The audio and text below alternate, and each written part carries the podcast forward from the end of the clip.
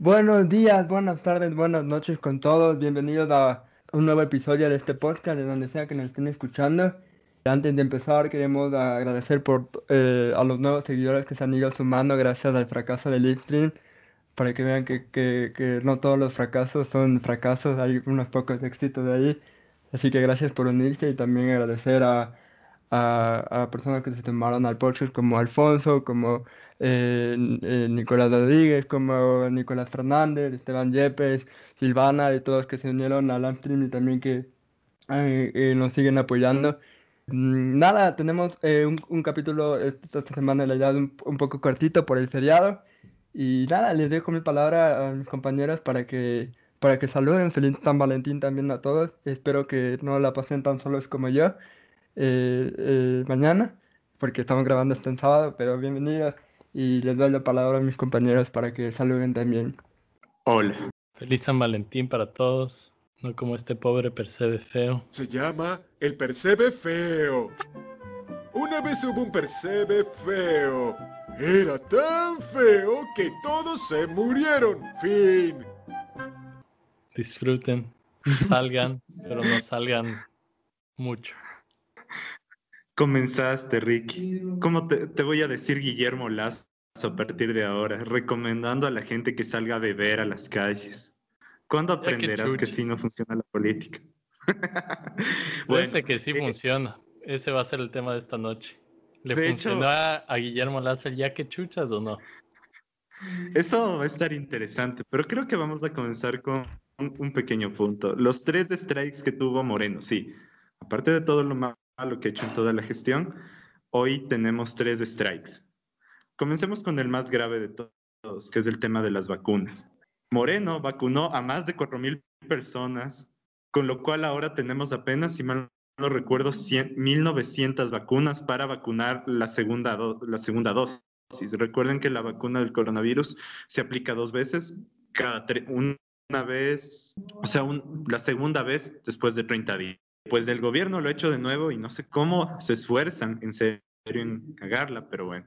El segundo strike es uno un poco más controversial y es que está apareciendo el código monetario, bueno, un nuevo código financiero y monetario que busca dar un tipo de independencia al Banco Central. Ahora, ¿cuál es el problema de eso, la verdad, no tenemos tiempo para hablarlo de hoy porque hay un tema más picante que hablar. Y la segunda cosa es que no encontramos el código monetario. Y para adelantar, ya fue rechazado por la Asamblea. Tiene, o sea, se tuvo observaciones y se está esperando, lógicamente, el cambio. Pero bueno, no sabemos de este gobierno exactamente qué intenta, pero en sus pocos dos meses creo que planea vender todas las empresas públicas y también hacer uno que otro ajuste para para que el siguiente gobierno, sea quien sea, tenga un poquito más complicado hacer cualquier movimiento. Y el último strike es cómo ha cambiado el precio del barril de diésel. Recordemos que el, barril, que el diésel es un combustible importante en términos energético para el transporte. Entonces es parte de la cadena productiva prácticamente a todo nivel. Con lo cual tal vez en unos meses estemos viendo una variación principalmente en el poder adquisitivo real de la gente.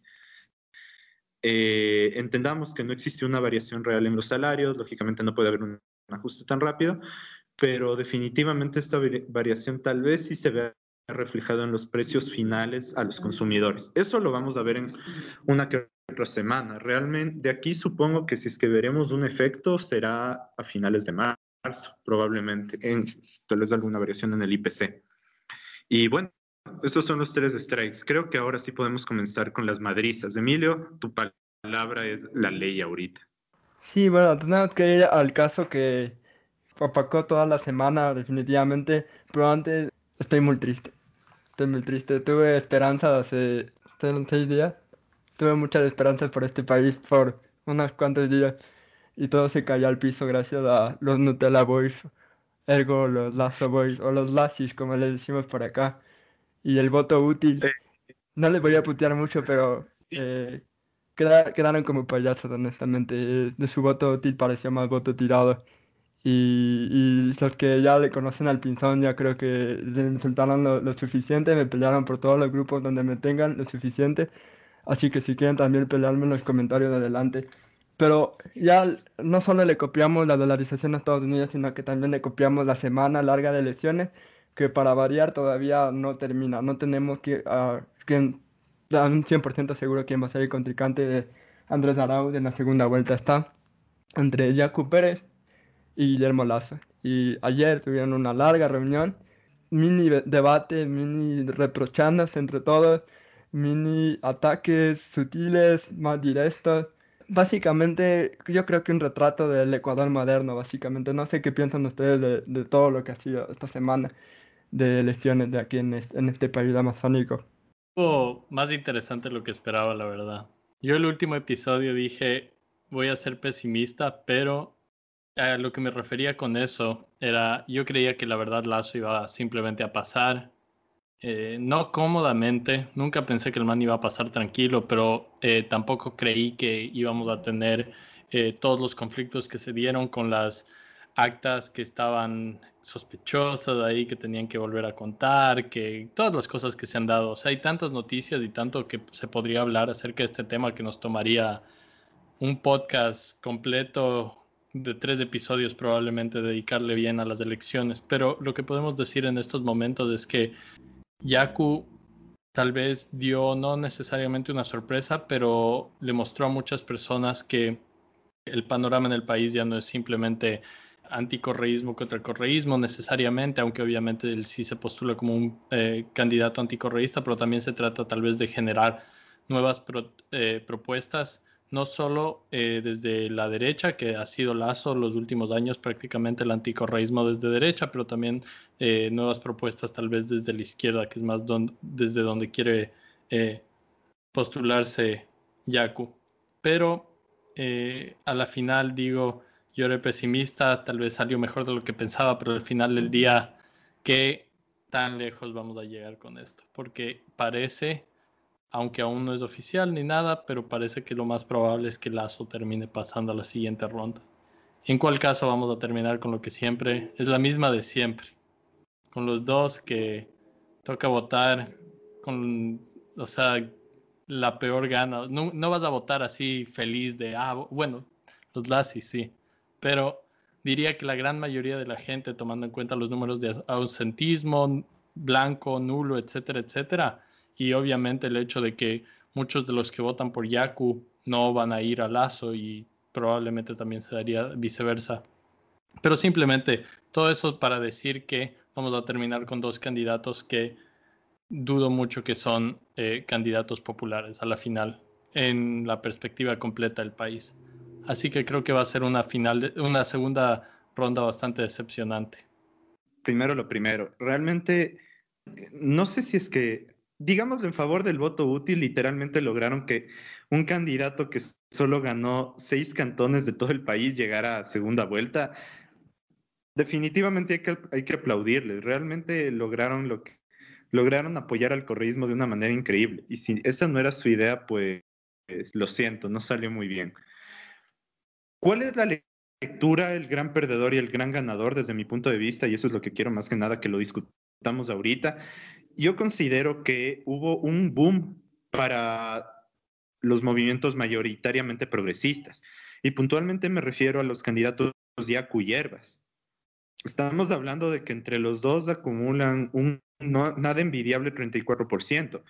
Y ambos son representantes de la izquierda, pero de una izquierda mucho más progresista y de una izquierda que representa un cambio a el socialismo del siglo XXI que lo viene llevando Correa y el correísmo y bueno, Moreno que es un híbrido entre Correa y Lazo, que no sabemos bien qué es, solo queremos que se largue realmente. Pero volviendo al tema, se ve que realmente hubo un rechazo. Aquí puedes realmente darle varias perspectivas y depende de quién seas, le vas a dar esa lectura. Los lazis van a decir bien, el correísmo solo es del 32% y el, el anticorreísmo es del 70, eh, perdón, el 68%. Mi lectura es la siguiente. Los conservadores son un 19% y prácticamente los progresistas son el resto de personas. No sé si es que ya lo discutimos o creo que lo mencionamos de breves momentos, pero realmente Guillermo Lazo evoca un poco a lo que es esta derecha conservadora. Eh, me parecía muy gracioso en, el este debate, que parecía más una pelea de niños, porque hubo un, hubo un momento tan épico en el cual literalmente eh, Guillermo Lazo dijo, yo he trabajado desde los 14 años y sé lo que es la pobreza, y le responde como queriendo decir, yo soy más pobre, prácticamente Yacu Pérez diciendo, yo trabajé desde los 6 años. Y tal cual niño picado, Lazo le responde, pues te felicito. Estamos hablando de, de que cayó en un absurdo ambos candidatos, pero no sé, yo creo que también hay que darle otro, hay otro punto que hay que reconocer y es el hecho de que por primera vez el correísmo perdió en las macroprovincias. Yacu Pérez sacó el mayor número de provincias por primera vez en, no sé, desde el 2006 que está Correa, antes del 2000, 2006. No habíamos, perdón, 2007, no habíamos tenido tan, o sea, un candidato tan marcado en un número de provincias. La cosa es que el mayor número de votantes está en la costa y ahí es donde Andrés Arauz realmente barrió. ¿Cuál es el gran problema de esto? Que no, escucha, no nos escuchan decir, pero Lazo logró remontar en. La realidad es que Lazo solo ganó en Galápagos de una manera un poco ajustada al candidato Yacu Pérez, porque Yacu Pérez es segundo en Galápagos. Y en Pichincha se dio lo impensable, y es que el segundo candidato, si mal no recuerdo, creo que era Herbas. Pero ¿qué sucede? Que la victoria de Guillermo Lazo en Pichincha no es lo suficientemente monumental como las victorias de Arauz o de Yacu. Yacu, por ejemplo, en varias provincias ganó con más del 50%. Y Arauz es la misma historia. Lazo en Pichincha, que es la única provincia que ganó aparte de, bueno, aparte de Galápagos, pues, si mal no recuerdo, tuvo un 25%, un 22% Herbas. Creo que estaba, no, me, no recuerdo realmente si era Arauz o Herbas, pero la diferencia es tan mínima que no podemos hablar de que, no sé, que no podemos hablar de que Lazo sea precisamente un candidato muy adorado. Obviamente, en Guayaquil el segundo candidato es Guillermo Lazo, de una manera demasiado alejada, pero estamos viendo que ese 22% de votos de Guayaquil, o era como 23, le es suficiente para llevarse el resto de provincias de todo el país. Igualmente hubo un tema y es que hubo un poco de, o sea, Yacu Pérez sigue insistiendo que hubo fraude y de hecho se presentaron varias consistencias en Guayaquil y El Oro, que son dos de las provincias donde va a existir un reconteo de lo que está entendido. Pero, y aquí viene el último punto que quiero que ya lo analice Ricky, tal vez más desde el exterior, y es el hecho de que estas, estas elecciones están muy manchadas. Esta semana vino a declarar, si mal no recuerdo, él no es ministro de Defensa de Colombia, bueno, ahí si se acuerdan me corrigen, pero vino a declarar, justa, vinieron a declarar desde Colombia por la relación de Andrés Arauz con, la, con las FARC. Un strike para el sistema electoral, porque si es así, si es que se logra comprobar que él tiene un vínculo, estaríamos votando entre una persona que tiene un vínculo con las FARC, por así decirlo, un narco, puede volver esto un narcoestado, y un candidato que simplemente no tiene una llamada popular y no tiene ni siquiera un plan, porque ya como hablamos antes, Guillermo Lazo es un plan sin plan, es, es simplemente un, una persona que está titubeando y un poco desesperada.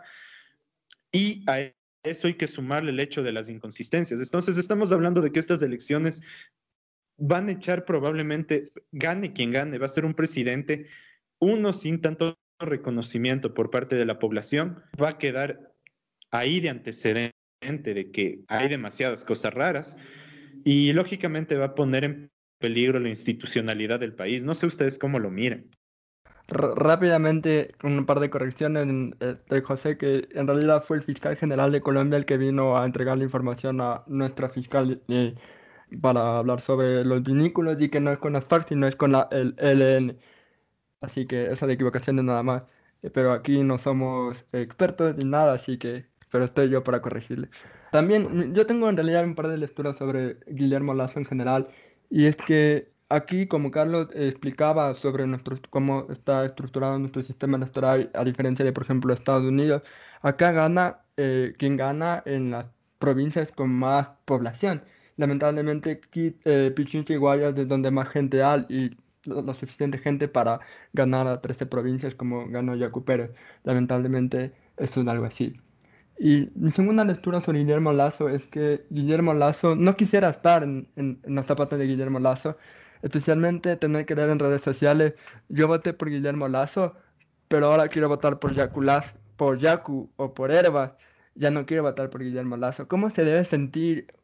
O sea, personalmente yo me sentiría destruido, yo no podría seguir insistiendo, como él dice, con tanta emoción de pasar por un por los pelos la segunda vuelta y con el panorama incluso mucho más desolador de lo que se veía hace un año, incluso la semana pasada, porque muchos incluso también quiero atacar muy fuertemente a los medios de comunicación más tradicionales como Teleamazonas, como el comercio, como Ecoavisa, que como dijo también Carlos, pintaron una realidad que a la final no fue realidad.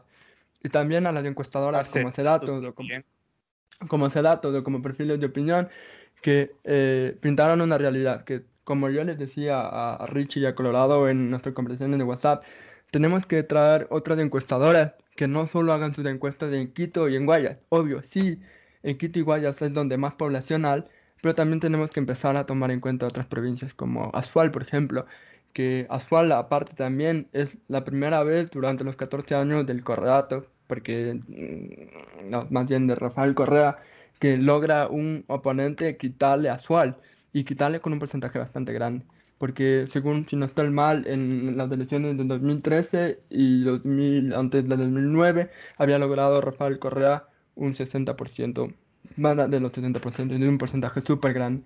Y que alguien como Jacob Pérez, no específicamente Guillermo Lazo, le haya ganado esa provincia, explica muchísimo de cómo se maneja ahora el país y cómo el país ya está harto de, como, de correísmo versus anticorreísmo. Y ahora quiere propuestas. Eso es lo que, por eso muchos trasladaron eh, a Herbat o a Yaku, porque le proponían algo fuera del discurso de yo soy, estoy anti de anti-correa. Y yo pienso igual que eh, más allá de que sea, va a haber reconteo total en Guayas y en otras 16 provincias se va a recontar la mitad, yo creo que aquí el, el, mayor problema por lo que estamos en, en, este problema es por el Consejo Nacional Electoral, que una vez más comunicó todo muy mal. No, no importa si ya no está Pozo, no importa si quién está en ese cargo, es impresionante la, la, la poca comunicación, la poca forma de comunicar que tenemos en las instituciones de nuestro país.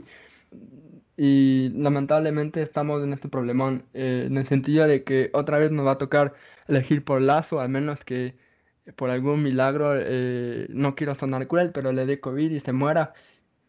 Es una broma, obviamente, no se enojen conmigo, pero yo creo que quedó muy claro que Guillermo Lazo, más bien, si que han oído el podcast, hicieron oídos sordos, mal por ustedes, pero vamos llevándoles desde noviembre diciéndoles que Guillermo Lazo es un pésimo candidato y que probablemente no le gane a cualquier rival que meta Correa. Y ahí están las consecuencias de no escuchar a Barjarit.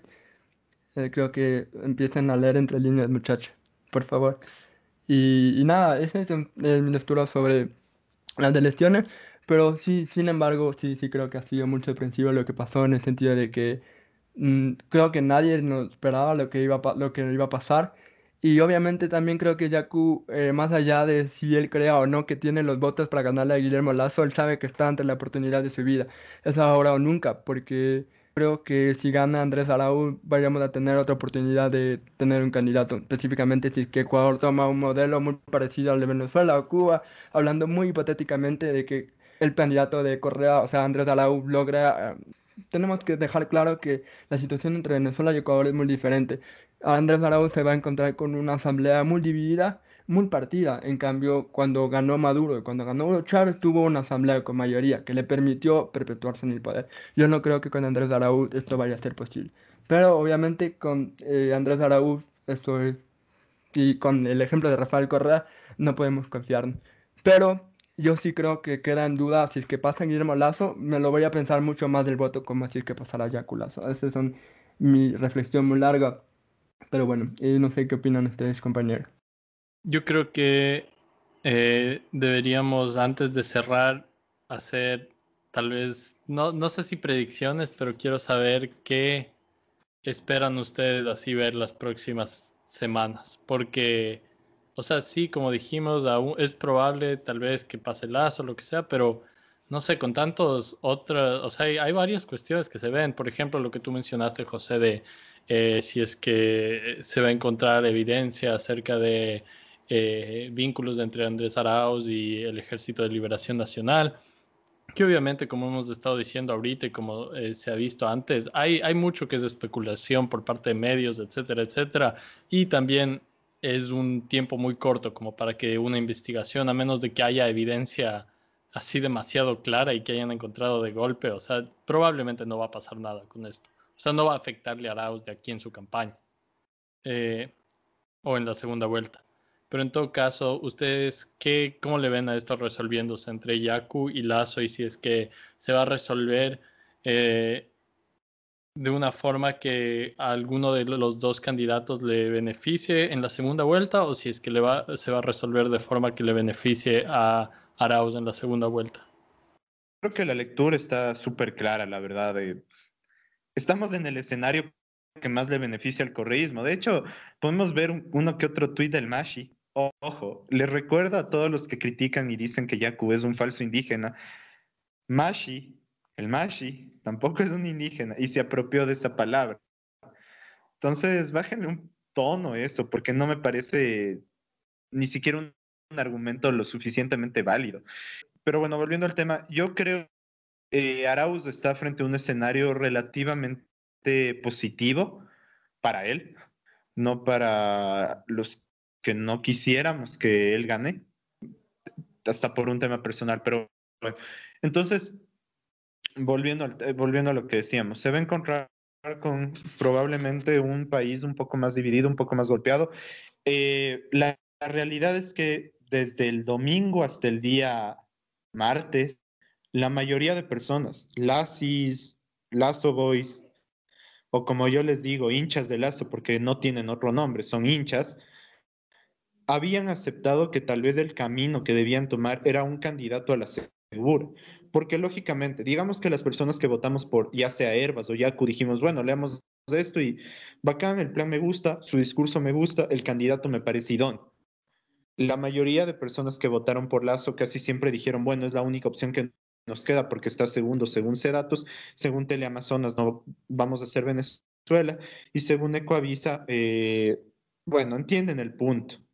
Lo que dijo el Pinzón es verdad, o sea, los medios de comunicación pintan una realidad social completamente diferente que solo se aplicaría capaz para Quito y Guayaquil, mientras el resto de provincias vive una situación diferente, viven necesidades distintas.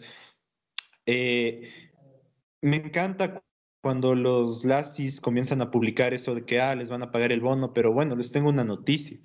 Ni Herbas ni Yacu es que ofrecían un bono, ambos ofrecían una mejora en el sector agrario. Ambos ofrecían tener una agenda ambiental, ambos ofrecían más derechos en temas de derechos reproductivos para la mujer.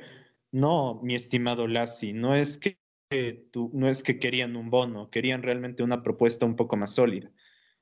Pero lástima que estos dos candidatos no sean los que lleguen, por así decirlo. Tenían muy buenas chances. Eh, llega un candidato que, o sea, que representa, como les mencionaba antes, yo, creo que es un tema de que eh, la derecha conservadora es la que perdió en enmascarada con Guillermo Lazo y con el Partido Social Cristiano vemos que la Asamblea también no es que les fue muy bien, no les fue positivo. Eh, pero sí, es el candidato que pasa. Ah, de hecho, ese es un punto interesante antes de concluir esta parte, bueno, mi intervención, por así decirlo, y es el hecho de que me sorprende que Pachacutic, siendo la segunda fuerza en la asamblea del país, y creo, siendo, si mal no recuerdo, creo que la cuarta o la quinta fuerza del país, tenga a los candidatos de maneras tan distintas. De hecho, parte de las sospechas que tienen en temas de ese fraude es precisamente que Pachacutic tiene un boom en la asamblea y agradecemos por eso y espero que realmente representen una contrafuerza para Arauz, pero Jaco Pérez termina tercero y creo casi ni pinta dentro de la asamblea. No sé, eso también creo que era un punto que debíamos discutirlo, pero no sé si tengamos tanto tiempo. Sí, eh, rápidamente, o sea, mi predicción es que sí hay demasiadas cosas raras. eh, yo no sé si es que, o sea, tengo demasiadas dudas para pensar que le van a dejar pasar a Yaku. Yo tenía la esperanza de que Guillermo Lazo le dijera, ¿sabes qué? Tú tienes mejores opciones, pasa tú, pero obviamente pienso en lo mejor de la humanidad y siempre logran decepcionarme. Si tú, Guillermo Lazo, si estás escuchando por alguna razón, eh, me lograste decepcionar una vez más. Eh, y yo que pues, solía hacer hace no menos de cuatro años, me parecía que Guillermo Lazo era una gran opción. Obviamente todavía era un niño con cabezas y pajaritos en la cabeza. Hasta que... yo creo que va a ser una otra semana intensa probablemente. Además todavía no sabemos, creo que una fecha exacta de cuándo van a empezar los reconteos. Que tengo entendido van a ser eh, vistos por los canales oficiales del Consejo Nacional Electoral para que toda la gente vea que están siendo transparentes. Pero solo, solo con la razón de que ya digamos que Guillermo Lazo es el que pasa a segunda vuelta, yo creo que vamos a ver los grandes intentos de Guillermo Lazo de darle la vuelta a su campaña y mostrarse como alguien casi feminista, que casi pro aborto. Ya incluso le vimos un pequeño tweet de que supuestamente él está a favor de los derechos del medio ambiente. Claro que no hay nada, nada más descarado que Andrés Arauz diciendo que es feminista y, y que es cuando su jefe pasa en Twitter diciendo que... decir- de describir al Mashi Correa en ese co- comentario de que quiere ser feminista. Grande Mashi, al menos nos das memes.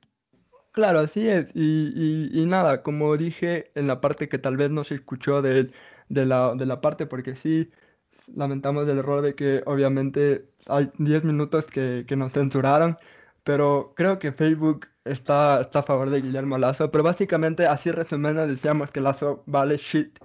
Eso dijimos. Y que pues, esperábamos que Yaku pase, pero lamentablemente parece que no va a ser así.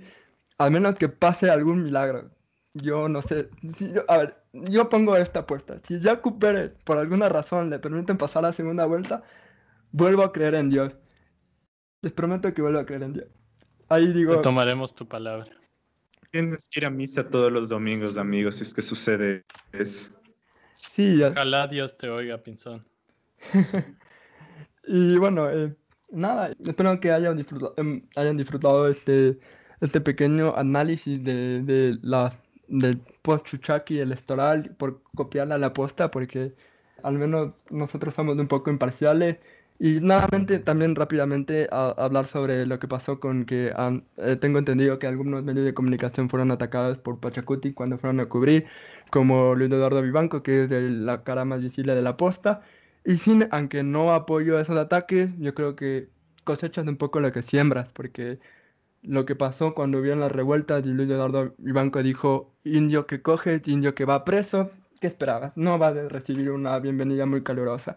Lamentablemente, los medios de comunicación nunca eh, pusieron bien las protestas de octubre, nunca las validaron, nunca las legitimizaron, más bien atacaron y atacaron y atacaron y eso es lo que pasa. Y en un país súper polarizado.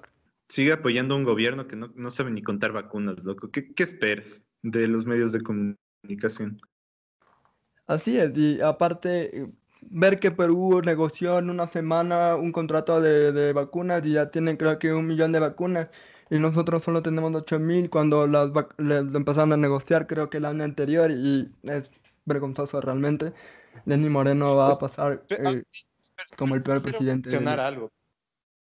Perdón por interrumpirte. Quiero men- mencionar algo solo para decirles que Venezuela tiene el día de hoy 100.000 vacunas. Pueden continuar su vida normalmente y llorando que estamos en Ecuador. Yo creo que. Yo creo que eh, Ecuador va a ser básicamente el último país en que termine a, buca- a vacunar a toda su población. Creo que hasta Paraguay, que ahorita no tiene vacunas, nos va a superar en, en menos de un año. Porque la incompetencia de este gobierno y lo quisiera pensar que, que vaya a ser presidente en mayo, cambie esa situación, ya sea Arauz, Lazo o, o Jaco Pérez, pero la veo negra, obviamente. Nada, bueno, este ha sido nuestro episodio por el día de hoy. Eh, la próxima semana nos veremos. estoy casi seguro que va a ser con el doctor Steven Gepetto que va a volver eh, a hablarnos de ciencia, si no estoy mal. Y así que estás invitado públicamente porque nos ignoraste el, el mensaje de esta semana, doctor Gepetto, porque sí te escribí ahí. Así que mensaje pilas con eso. Y nada, por mí yo me despido. Eh, gracias por acompañarnos. Nuevamente gracias a las personas que fueron al stream de la otra semana y a las que han escuchado, las que se están sumando. Sigan compartiendo, sigan compartiendo la- nuestros podcasts y eh, también la- dejo patente la promesa de que en abril vamos a volver con un stream, esta vez bien hecho y todo. Y gracias por escuchar. Les dejo también la palabra a mis compañeros para que se despidan. Gracias por aguantarnos el otro día en ese video.